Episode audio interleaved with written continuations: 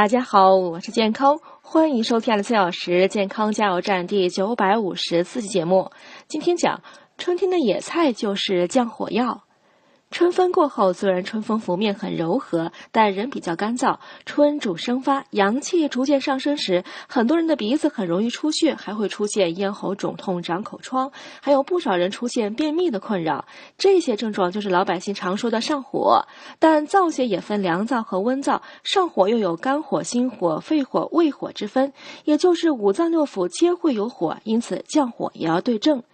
春野菜，比如马兰头、马齿苋、菊花脑等，都有清热降火的功效。大家可在春季呢吃一些应季的野菜，凉拌、清炒都可以。不仅有一定的保健作用，还可以平衡驱火。